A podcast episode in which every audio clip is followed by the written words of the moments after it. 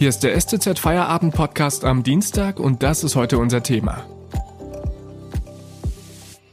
Gesundheitsminister Jens Spahn will kostenlose Corona-Schnelltests für alle Bürger. Am Mikrofon ist Felix Ogresek. Hallo.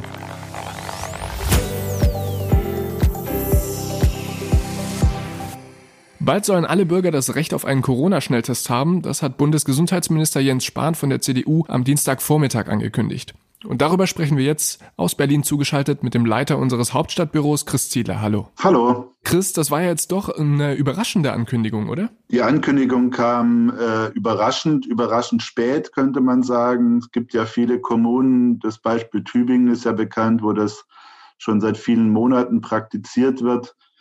Und äh, überraschend vielleicht auch dahingehend, dass man vielleicht äh, zwischenzeitlich sogar ein bisschen die Hoffnung verloren hatte, dass das Thema Schnelltests auch auf Bundesebene auch wirklich vorangetrieben wird, obwohl es wirklich schon sehr, sehr lange gefordert wird. Insofern, ja, es ist im doppelten Sinne überraschend. Überraschend spät und ähm, überraschend, dass es dann doch noch kommt. Welche Leistungen hat Spahn denn jetzt genau angekündigt? Also es sind vor allem zwei Dinge, die in dieser neuen Testverordnung drin, drinstehen werden, die das Corona-Kabinett am diesem Mittwoch beschließen will.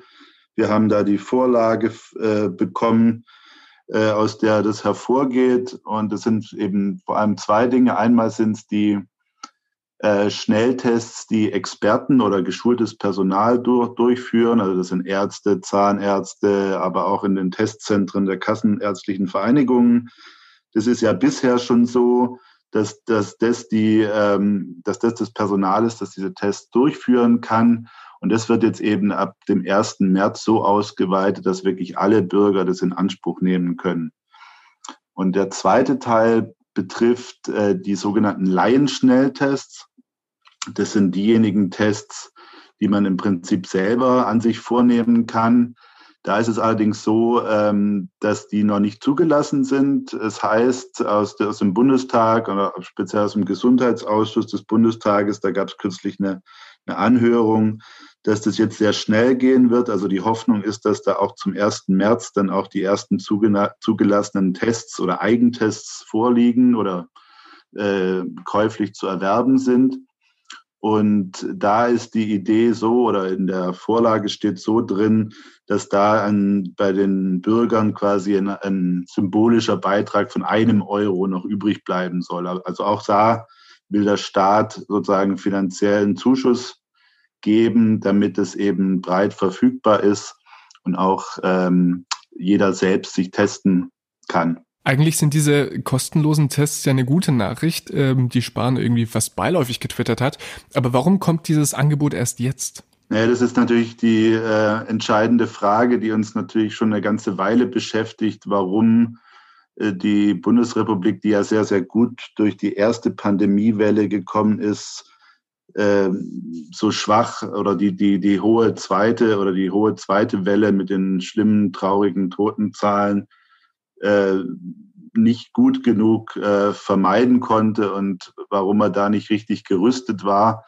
Und man hatte ja immer die Erwartung, dass solche Dinge, sage ich mal, schon vor dem Herbst irgendwie in Angriff genommen werden, damit man dann im Herbst davon zehren kann. Und es ist schon erstaunlich, zum Beispiel, dass in, in dieser Vorlage steht ausdrücklich drin, dass seit dem Herbst in ausreichender Menge und auch in ausreichender Qualität solche Schnelltests vorliegen.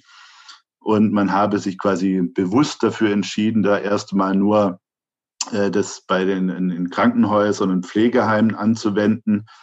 Aber es liest sich natürlich schon ein bisschen wie eine billige Ausrede, weil natürlich ist es das, was man auch erwartet hätte, dass so etwas früher funktioniert. Und es zeigt ja, jetzt komme ich nochmal auf das Beispiel Tübingen zu sprechen, aber es gibt ja auch andere Kommunen, die das praktiziert haben, dass man das eben früher breiter zum Einsatz bringt. Und wenn man das so liest, muss man sich natürlich schon fragen, ähm, warum erst jetzt. Also begründet wird es dann damit, dass es jetzt äh, zusätzliche Qualitätskontrollen gegeben habe und das etwas seltsame Argument, dass seit Januar das Angebot an Tests äh, die Nachfrage übersteigt.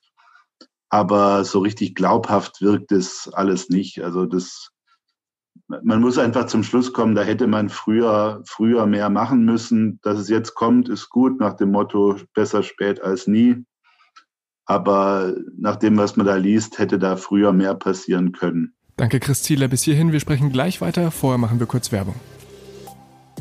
Wenn Ihnen dieser Podcast gefällt, denken Sie daran, ihn auf Spotify oder iTunes zu abonnieren, damit Sie keine weitere Folge mehr verpassen. Wenn Sie die Stuttgarter Zeitung zusätzlich unterstützen wollen, geht das am besten mit einem STZ Plus Abo. Das kostet 9,90 Euro im Monat und ist monatlich kündbar.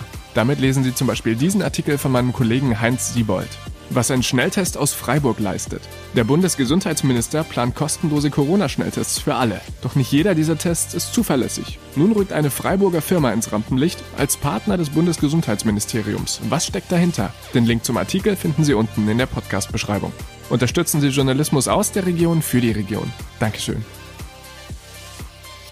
Kostenlose Corona-Tests ab dem 1. März, die hat Jens Spahn angekündigt. Darüber sprechen wir mit dem Leiter unseres Hauptstadtbüros, Chris Ziele.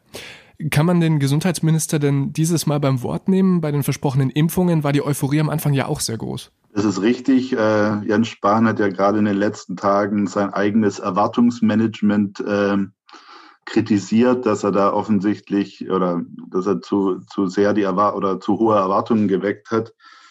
Äh, diese Gefahr besteht jetzt natürlich auch wieder. Also ich hatte ja schon gesagt, dass es noch keinen zugelassenen Laien-Schnelltest gibt. Also diese, die, diese Tests, die man selbst durchführen kann. Und äh, jetzt gibt es zwar die Hoffnung, dass das äh, rechtzeitig passieren wird, also dass es da zeitnah diese Schnellzulassungen auch geben wird. Allerdings ist es ja auch nicht ganz ähm, risikolos oder auch noch nicht, nicht ist, oder es ist einfach kein Selbstläufer. Man muss ja überlegen, wer mal schon mal einen Corona-Test gemacht hat, der weiß, der weiß ja, dass einem da dieses Stäbchen entweder durch die Nase fast ins Hirn hochgerammt werden, damit es da auch richtig misst äh, oder ganz tief in den Rachen hineingeht, dass da fast der Würgereiz kommt. Und das kann natürlich ähm, bei so einem eigenen Test wird man das ja kaum machen. Das heißt, äh, da wird gerade dran rumüberlegt oder dran, rumget äh, dran rumgetestet, äh, dass diese Tests eben auch gute Ergebnisse liefern, auch wenn man vielleicht nicht ganz so weit reingeht. Und das sind natürlich alles noch äh, Risiken oder Unwägbarkeiten, wo man da eben noch nicht ganz sicher sagen kann, ob es dann auch wirklich wirkt und ob die Hersteller es schnell genug hinbekommen, dass äh, dabei gute und verlässliche Ergebnisse dabei rauskommen. Insofern, da ist schon noch ein Fragezeichen dabei. Und äh, wichtig dabei ist auch, dass es sich dabei um sogenannte Antigen-Schnelltests handelt. Das ist richtig. Also das ist, äh, da gibt's noch auch keine absolute Verlässlichkeit. Das weiß man ja.